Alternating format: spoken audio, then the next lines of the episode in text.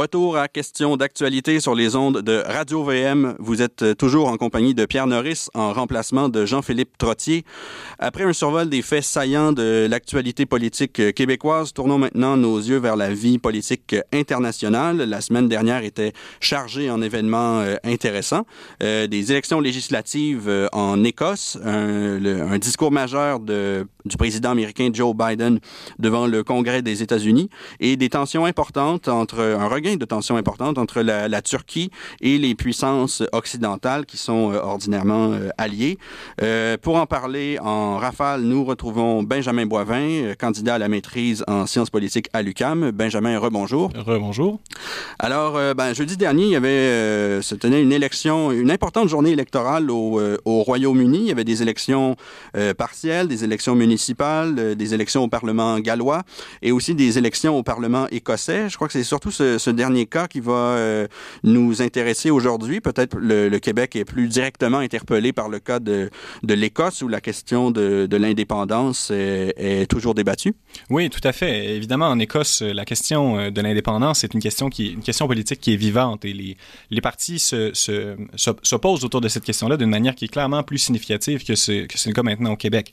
Mais on peut comparer un peu à la vie politique québécoise des années 90. Et puis tout ça se mêle en fait à toute la, la, la dynamique des débats autour du Brexit. Et justement, ces élections euh, législatives en Écosse étaient fort attendues puisqu'elles sont les premières élections tenues à l'échelle de l'ensemble de l'Écosse depuis la tenue du référendum sur la sortie du Royaume-Uni de l'Union européenne, dont les résultats ont été vraiment impopulaires en Écosse. Donc on se souviendra que la population anglaise était, était plutôt favorable au Brexit. La, les, les, résultats étaient pas mauvais dans le, la, la, partie Angleterre du Royaume-Uni, mais dans la partie Écosse, la très grande majorité de la population est très favorable au maintien des relations avec l'Union européenne. Et c'est en fait autour de ce débat, en articulant euh, l'opposition entre le, une vision euh, britannique de l'Angleterre et puis une vision européenne de l'Écosse, que euh, le Parti national écossais cherche à relancer la, question de l'indépendance, qui avait été réglée d'une certaine manière par le référendum de 2014. À l'époque, on avait, qui avait à l'époque été perdant pour le, la partie indépendantiste.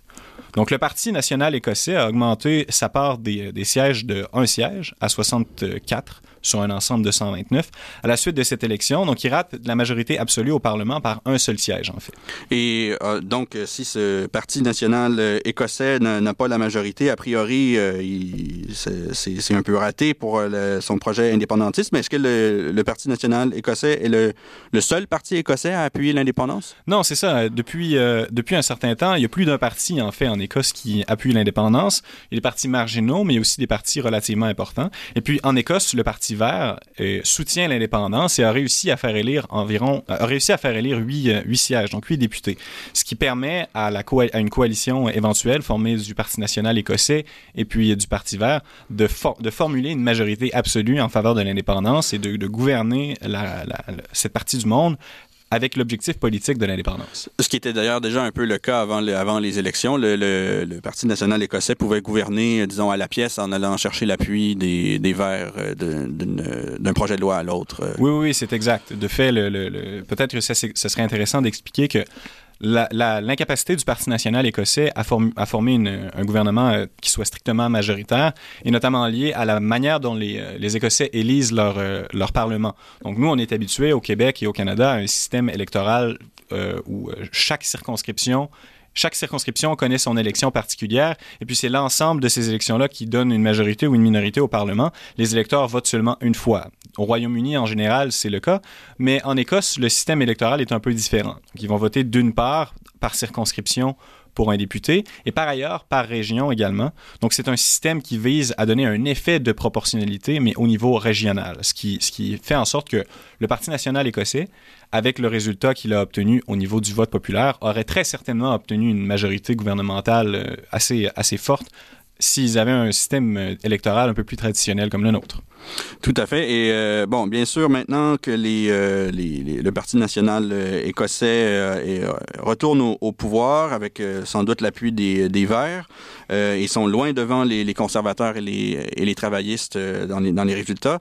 ben, bien sûr, j'imagine qu'il n'y a rien de tout cela qui doit enchanter le gouvernement central à Londres, les conservateurs de, de, Boris Johnson? Non, évidemment, le, le, parti conservateur de Boris Johnson est soucieux de maintenir l'Union dans un contexte de tensions politiques importantes dont on a, dont on a un peu parlé. Monsieur Johnson s'est d'ailleurs donné la responsabilité d'être ministre de l'Union dans le cadre de son gouvernement. Donc, il est vraiment préoccupé par cette question de maintenir l'unité d'une société qui, qui, qui, connaît des divisions à la suite de la décision importante du Brexit. Et évidemment, M. Johnson est très opposé à la tenue d'un nouveau référendum, soutient qu'un tel, tel événement politique ne peut survenir en vérité qu'une fois par génération. On peut pas être, on peut pas tenir des référendums sur l'indépendance à répétition les uns après les autres. Et puisque le contexte britannique n'est pas un contexte fédéral comme le Canada l'est, l'Écosse peut prétendre à tenir un référendum, mais doit disposer d'une certaine forme de bénédiction venue de Londres pour, pour être assuré que les résultats du référendum auront un effet politique concret. Oui, et d'autant plus que ben, ce qui avait été le cas la, dernière fois, le, quand les, lors du premier référendum sur la, souveraineté euh, en, Écosse, si je me souviens bien, les, euh, il y avait eu une entente avec le, le gouvernement britannique pour la, tenue d'un tel euh, référendum. Et quand vous parliez d'un un tel événement ne peut arriver qu'une seule fois par génération, si je me souviens bien aussi, c'est bien, c'était les paroles même de, du, du, chef souverainiste écossais de cette époque-là. Donc, ça se retourne un peu contre eux en ce moment, mais bon, les, les choses étant ce qu'elles sont, euh, la vie politique étant ce qu'elle est, les, les, c'est bien naturel que les, indépendantistes écossais vont continuer euh, leur combat malgré tout. Oui, et puis par ailleurs, euh, le, le, chef Alex Salmon à cette époque-là est maintenant, a maintenant été discrédité pour différentes raisons et dirige son propre parti très minoritaire qui n'a pas réussi à faire élire de siège au, au, Parlement écossais. Et la chef actuelle, Nicola Sturgeon, est, a joué d'une certaine popularité et d'une certaine manière le principal opposant politique à Boris Johnson, alors que les travaillistes sont profondément euh, affectés par, euh, par la montée en puissance du Parti national écossais dans une région qui était un, finalement à l'époque euh, un bastion historique du Parti travailliste et qui permettait à la gauche britannique d'être compétitive au niveau, au niveau national. Et, c'est peut-être intéressant de souligner que sous ce rapport, Boris Johnson a d'une certaine manière intérêt à ce que le Parti national écossais fasse des bons scores en Écosse, notamment au niveau des élections nationales, puisqu'il il, permet au Parti conservateur de se maintenir dans une majorité relativement confortable. Tout à fait. Puis d'ailleurs, on, vient encore de le, voir d'ailleurs parce que le, jour même, il y avait des, élections à, d'autres niveaux. Les, conservateurs ont fait des gains importants lors des, élections municipales dans toute euh, l'Angleterre. Ils ont même gagné dans une élection partielle une circonscription qui avait voté travailliste depuis les, années 60. Euh, Donc on le voit, oui, vous avez raison. Je crois le, le, climat actuel tend à favoriser à la fois les conservateurs euh, pour ce qui est du Royaume-Uni en, général et les, souverainistes en, Écosse. Donc, vous vouliez nous parler aussi maintenant d'un important discours du président des États-Unis, euh, Joe Biden? Oui, oui, tout à fait. Donc, à, la suite de l'élection d'un nouveau président, il y a l'inauguration et puis éventuellement, le président doit se présenter devant le Congrès. Donc, le Congrès, c'est la réunion de la Chambre des représentants et puis du Sénat. Et également sont présents habituellement des représentants issus de la Cour suprême et même de, des Forces armées. Et habituellement, on parle d'un discours sur l'état de l'Union. Mais bon, le premier de ces discours dans la carrière d'un président n'est pas appelé un discours sur l'état de l'Union. C'est un discours devant la, une session conjointe du Congrès. Et à l'occasion de ce type de discours, le président habituellement présente ses différentes politiques, ses différentes réalisations, et puis également ses différents objectifs. Et puis, euh, M. Biden a cherché à mettre de l'avant le caractère historique de sa présidence. On se souviendra que ce discours-là avait un côté historique, notamment sous le rapport où il y avait derrière lui, pour la première fois dans l'histoire, deux femmes. Donc, Derrière lui, il y avait euh, Nancy Pelosi, qui est la première femme de l'histoire à exercer la, fonction de présidente de la Chambre des représentants. Elle l'a été une première fois sous, euh, sous euh, M. Bush et M. Obama, et elle l'a été de nouveau sous M. Trump et maintenant M. Biden. Et puis d'un autre côté, il y avait Mme Kamala Harris, qui est la première femme de l'histoire à exercer la fonction de vice-présidente. Donc simplement, l'image de Joe Biden flanqué de ces deux personnes-là a, un caractère historique. Et puis c'est une, une idée que M. Biden a voulu souligner et mettre de l'avant. Donc, ben, un événement euh, très important, on le devine. Et de quoi euh, Joe Biden a-t-il voulu euh, discourir devant le Congrès plus, plus concrètement? Oui, bien, M. Biden se présente justement comme un, président qui, qui, se trouve dans un contexte historique tout à fait particulier, qui est confronté à une crise d'une part économique et puis d'autre part sanitaire tout à fait, euh, tout à fait extraordinaire. Et la présidence de Biden a commencé assez rapidement. M. Biden a, fait un certain nombre de décisions, de décrets exécutifs euh, en tant que président pour combattre un certain nombre des, des, difficultés importantes que vit la, la, société américaine, mais aussi un projet de loi à caractère budgétaire qui, qui, qui est d'une audace et puis d'une ampleur euh, qui, dépasse largement ce qui avait été fait à l'époque de M. Obama pour vaincre la crise économique de 2008. Donc, M. Biden, d'une certaine manière, essaie d'habiter les habits d'un de ses prédécesseurs historiques très connus, M. Roosevelt, et se présente d'une certaine manière comme son successeur. Oui, euh, oui, c'est d'ailleurs euh, assez fréquent. Chez, ben, en fait, bon nombre d'Américains sont très fiers de leur passé historique et les politiciens euh, n'hésitent pas à se réclamer de, de, grandes figures. Et bon, oui, Joe Biden, vous le dites, se compare, ben, essaie de s'inscrire un peu dans la lignée de Franklin Roosevelt. mais au début, je crois, dans son discours inaugural, M. Biden avait parlé d'une réconciliation et, il présente maintenant un, un agenda législatif, euh, euh, disons, plus, plutôt à gauche. Euh, j'imagine que ça ne fait pas euh, que des heureux euh, au, au, Congrès ou dans, dans la politique américaine. Euh. Non, c'est une bonne observation. En effet, M. Biden, à l'époque où il était candidat pour obtenir la, devenir le candidat du Parti démocrate à la présidentielle, se présentait comme un candidat du centre du point de vue du parti. Donc, il était au centre de certains qui sont modérés, puis de certains qui sont plus radicaux. On peut penser notamment, par exemple, à une figure comme Hillary Clinton, qui était une digne représentante de l'aile modérée du parti, et puis d'un autre côté, à la figure de Bernie Sanders, qui représente tout à fait l'aile un peu plus radicale, un peu plus populiste, un peu plus axée sur les questions économiques également, qui est en émergence dans le, le Parti démocrate. M. Biden a cherché à représenter une synthèse de ces deux visions du parti et à se présenter à l'électorat comme une, une figure euh, finalement euh, comme euh, familière, capable de, de, de, représenter en sa personne les réalités politiques de la classe moyenne, de l'Américain moyen. Mais euh, également dans le contexte de la, campagne générale lorsqu'il s'opposait à M. Trump, M. Biden en fait à, l'inverse de ce qu'on retrouve habituellement dans le processus électoral, c'est un peu radicalisé à gauche. Il a davantage adopté un ton économique populiste, probablement en partie pour faire la paix avec une partie de l'électorat qui s'était rangé derrière Trump en 2016 et qui était fondamentalement populiste sur des questions économiques, mais un peu rebuté par la tendance du Parti démocrate dans les dernières années à, prendre le pli de la gauche un peu plus identitaire. On en parlait dans le contexte de Québec solidaire un peu plus tôt, mais ces débats viennent en vérité des, États-Unis. Et puis M. Biden semble avoir eu la sagesse de s'éloigner de, cette approche-là, au moins sur le plan du discours, pour être davantage perçu comme un, un, une personne progressiste sur le plan économique. Et avec son entrée en poste au niveau de la présidence, Biden a fait le choix non pas d'être un, président de la réunion entre les démocrates et les républicains d'une part, mais plutôt d'être un président du relèvement national dans un contexte économique et sanitaire très difficile. Et ce faisant, a choisi de tenir, au moins dans la manière de se présenter lui-même, un discours extrêmement progressiste et voire très ambitieux, davantage que à peu près tout le monde aurait pu, euh, aurait pu se l'imaginer auparavant. C'est bien qu'il est avantageusement comparé aujourd'hui par certains euh, militants progressistes à l'égard de, de, ses prédécesseurs démocrates comme Barack Obama et Bill Clinton. Oui, et euh, d'ailleurs, une autre com comparaison qu'on qu pourrait faire euh, et qui a, été, qui a été faite, je crois, aussi dans certains euh, médias américains, c'est avec le, le, président Lyndon Johnson dans les années 60, qui était à l'origine perçu comme un...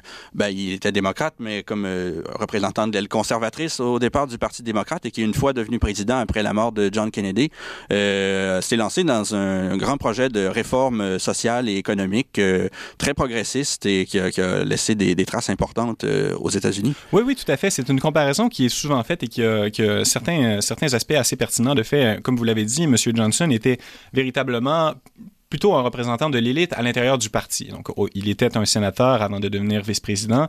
Il faisait partie de, il était leader de la majorité euh, au Sénat en fait. Et puis, il n'avait pas la réputation d'être une personnalité particulièrement progressiste. Il avait cherché à se faire élire comme euh, le candidat démocrate à la présidence dans les à l'élection de 60. Avait perdu contre Kennedy. Avait été sélec sélectionné par lui comme un, un co-listier. Et finalement, dans un contexte, euh, au moment où le contexte historique qu'on connaît lui a donné euh, le, le pouvoir, la capacité d'exercer le pouvoir, a choisi une avenue résolument progressiste. Il est moins, euh, il est moins, on s'en souvient moins aujourd'hui pour ses réalisations euh, sur le plan économique et social, peut-être un peu davantage pour euh, sa politique étrangère, qui n'a a certainement pas été un succès. On se souviendra des difficultés liées à la guerre du Vietnam. Et c'est l'une des raisons pour lesquelles peut-être M. Biden est davantage intéressé à se présenter comme un héritier de Roosevelt que comme un héritier de Johnson. Bien entendu, et d'autant plus que, oui, M. Biden, lui, à la, différence de Johnson, ne, s'engage pas présentement dans un, conflit euh, à, l'étranger. Il a même euh, annoncé le, retrait qui avait déjà été annoncé précédemment par euh, Trump, mais il, M. Biden va continuer ce retrait-là des, troupes américaines d'Afghanistan. Oui, oui, et d'ailleurs, c'est intéressant de souligner que dans son discours sur, devant le Congrès, M. Biden a beaucoup insisté au départ sur les questions dont on a un peu parlé, les questions économiques et sanitaires, ces grands projets de réforme en, matière d'infrastructure, d'investissement massif dans l'économie, et a très peu parlé de politique étrangère, a laissé ces questions-là vers la fin. C'est intéressant parce que M. Biden, en fait, lorsqu'on fait euh, l'exercice de s'intéresser un peu à son histoire, à sa biographie, est un représentant de l'establishment de politique étrangère américain. Il a été le président du comité sur les euh, relations étrangères au Sénat. Il est très connu pour avoir appuyé à l'époque euh, la, la, résolution pour donner l'autorisation à M. Bush d'envahir l'Irak, ce que la plupart des sénateurs à l'époque avaient fait. Et puis, M. Biden a très, très clairement connu une évolution non, non seulement sur sa politique intérieure, qui est maintenant plus progressiste qu'elle ne l'a été, mais aussi sur sa politique étrangère, qui est clairement moins interventionniste maintenant qu'elle ne l'avait été à l'époque. Et c'est de cette manière, en effet, on peut contraster son bilan à celui de Lyndon Johnson et puis éventuellement à celui de Roosevelt, qui sont deux présidents, deux présidents de guerre. Tout à fait. Donc, euh, ce, discours euh, vient sans doute euh, montrer l'agenda législatif de l'administration Biden, ce qui prévoit être fait pour les années pour l'année à venir. sans doute un, discours qui va avoir euh, qui va marquer ou en tout cas qui, qui va. Oui, et puis c'est par, ailleurs une occasion rare parce que M. Biden, on sait, a une majorité très courte à la fois au Sénat et puis à la Chambre. Donc, il y a seulement quelques sièges à la Chambre et puis en fait une majorité qui n'en est pas une au Sénat puisque le Sénat, il y a 50 sénateurs républicains, 50 sénateurs démocrates et c'est seulement puisque la, la vice-présidence est occupée par une démocrate, Kamala Harris, dont on parlait plus tôt, que le Parti démocrate peut arriver à poursuivre certains objectifs législatifs. Mais le cycle électoral américain est très rapide. Il y aura des élections dès l'année prochaine, en fait. Et puis, on va passer très rapidement à un nouveau congrès qui risque de se retourner contre Biden si on s'appuie sur euh, les, habitudes électorales des, des, Américains. Et donc, ce discours-là, et puis celui qu'il donnera éventuellement l'année prochaine, sont deux occasions de mobiliser la population, d'essayer de faire avancer certains projets. Et la fenêtre d'opportunité pour y arriver va se rétrécir très rapidement. Donc, euh, on va continuer à suivre ça. Euh, Benjamin Boivin, candidat à la maîtrise en sciences politiques à l'UQAM, vous, vouliez nous parler enfin aussi des, euh, des, tensions de plus en plus importantes entre la Turquie et les puissances occidentales? Oui, oui, tout à fait. Donc, il, est intéressant de penser à la Turquie. On, le fait assez peu finalement, puisqu'on n'a pas une si grande culture de politique étrangère au Québec et au Canada. Mais la Turquie et ses relations avec l'Occident se sont assez gravement détériorées dans les dernières années. Jusqu'à récemment, dans son histoire, en fait, la Turquie jouissait d'un statut tout à fait particulier parmi les grandes confessions des nations musulmanes. À la différence, par exemple, de l'Arabie saoudite ou euh, de l'Iran, la Turquie, qui est une très grande nation avec plusieurs euh, dizaines de millions euh, d'habitants, s'était profondément occidentalisée au début du 20e siècle. Et puis, à, la suite, en fait, de l'effondrement de l'Empire ottoman, la Turquie avait été dirigée par un leader fort, Atatürk, qui avait, qui avait adopté des politiques de modernisation au plan institutionnel, social et même religieux qui ont fait de ce pays un pays tout à fait différent de, de, de, ses principaux voisins, de ses principaux euh, de ses principaux euh, partenaires dans la région. Et puis euh, la Turquie a même, est même devenue éventuellement un partenaire important des États-Unis dans le contexte de la guerre froide, qui a rejoint l'OTAN, donc l'alliance, le pacte atlantique, c'est le seul pays de la région à avoir fait partie. Mais depuis un certain nombre d'années, après avoir connu des échecs, notamment dans sa tentative de se rejoindre à l'Union européenne et puis de devenir une, un État membre de l'Union européenne, la Turquie a, connu un chemin politique un peu différent. M. Erdogan, qui est actuellement président de Turquie, vraiment poursuit une politique euh, plus conservatrice de reconfessionnalisation de l'espace public. Il y a un éloignement clair avec les intérêts géostratégiques occidentaux. Puis il y a également un affaiblissement marqué, assez évident, des institutions juridiques et démocratiques qui ont été transformées par des réformes constitutionnelles dans les, dans les dernières années.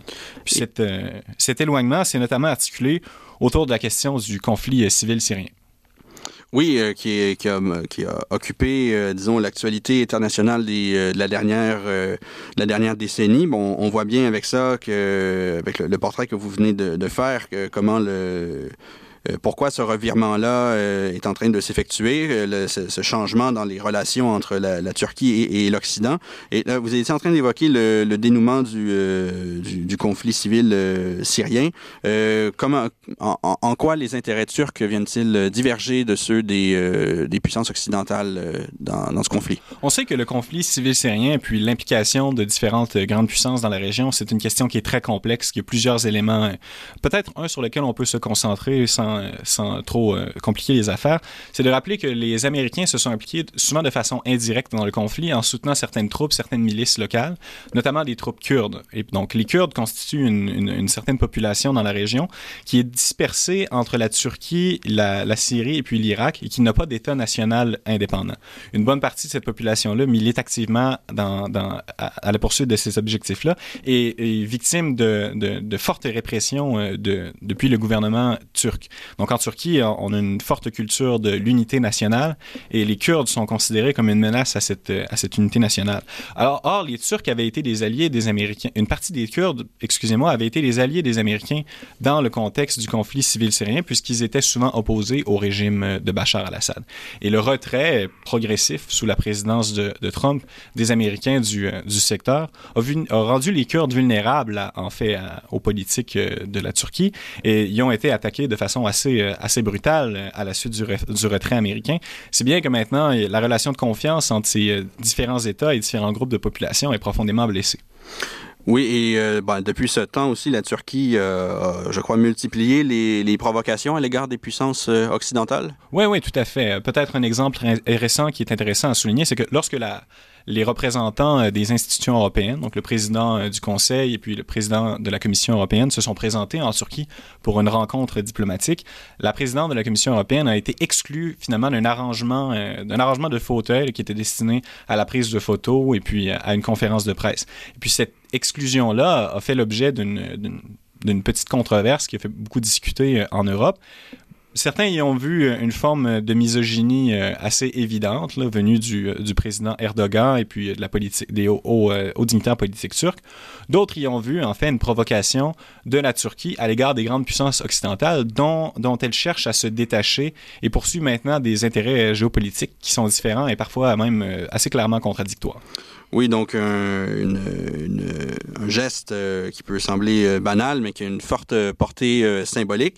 Euh, euh, ça se manifeste bien sûr aussi avec euh, des tensions encore plus concrètes, je pense, avec des euh, différents euh, pays qui sont eux aussi membres de l'OTAN, donc du pacte atlantique avec la, avec la Turquie. La, la, Grèce en particulier, son, son voisin, si je ne m'abuse. Oui, tout à fait. Donc, comme, comme vous le dites, la Turquie en est pas à ses premières confrontations, en fait, avec, avec d'autres puissances occidentales. C'est pas un nouveau problème que, qu'on voit émerger, mais il réémerge d'une manière nouvelle. Peut-être l'exemple d'une tension qui existe depuis assez longtemps, comme vous l'avez dit, c'est la Grèce. On sait que la Grèce et la Turquie ont une histoire un peu difficile. Ce sont deux États qui sont issus en fait du fractionnement de l'Empire ottoman au 19e siècle et puis éventuellement au 20e siècle, qui se sont opposés euh, dans, leur, euh, dans leur lutte pour l'émancipation nationale et la consolidation des frontières après la Première Guerre mondiale.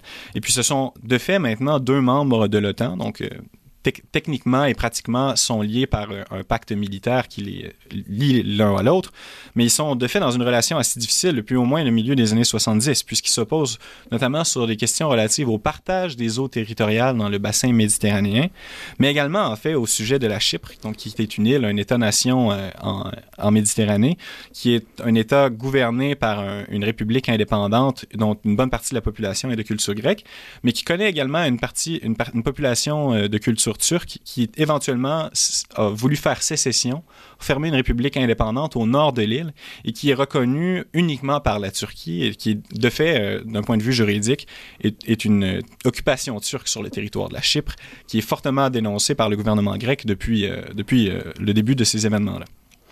Oui, et donc ça a donné lieu, euh, je crois, à des, euh, des déploiements euh, militaires de la part de la Grèce et de ses alliés de, l'OTAN, même si la, Turquie fait partie de l'alliance, elle aussi. Je crois que c'est même la, marine française a été déployée pour assister, les, pour aider la marine grecque dans les exercices navals en mer Égée pour essayer d'affirmer la souveraineté grecque.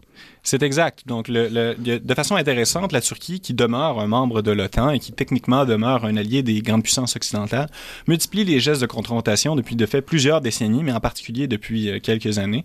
Et puis la question est de savoir si la, cette alliance-là pourra continuer de durer ou si la Turquie va continuer à, prendre un chemin différent et puis à poursuivre des, des objectifs de nature euh, stratégique et géopolitique tellement différents de ceux de l'Occident qu'on va finalement assister à une rupture euh, un peu plus consommée, un peu plus officielle. Oui, même les, les États-Unis ont récemment voulu euh, marquer euh, leur désapprobation des, euh, sans doute des, des, orientations géopolitiques de la, de la Grèce, de, de, la Grèce, pardon, mais de la, Turquie. Le, le, président Joe Biden avait très récemment aussi annoncé que les États-Unis reconnaissaient désormais le, le génocide arménien de la Première Guerre mondiale, ce que la, Turquie refuse toujours de, de reconnaître. Donc, c'est sans doute.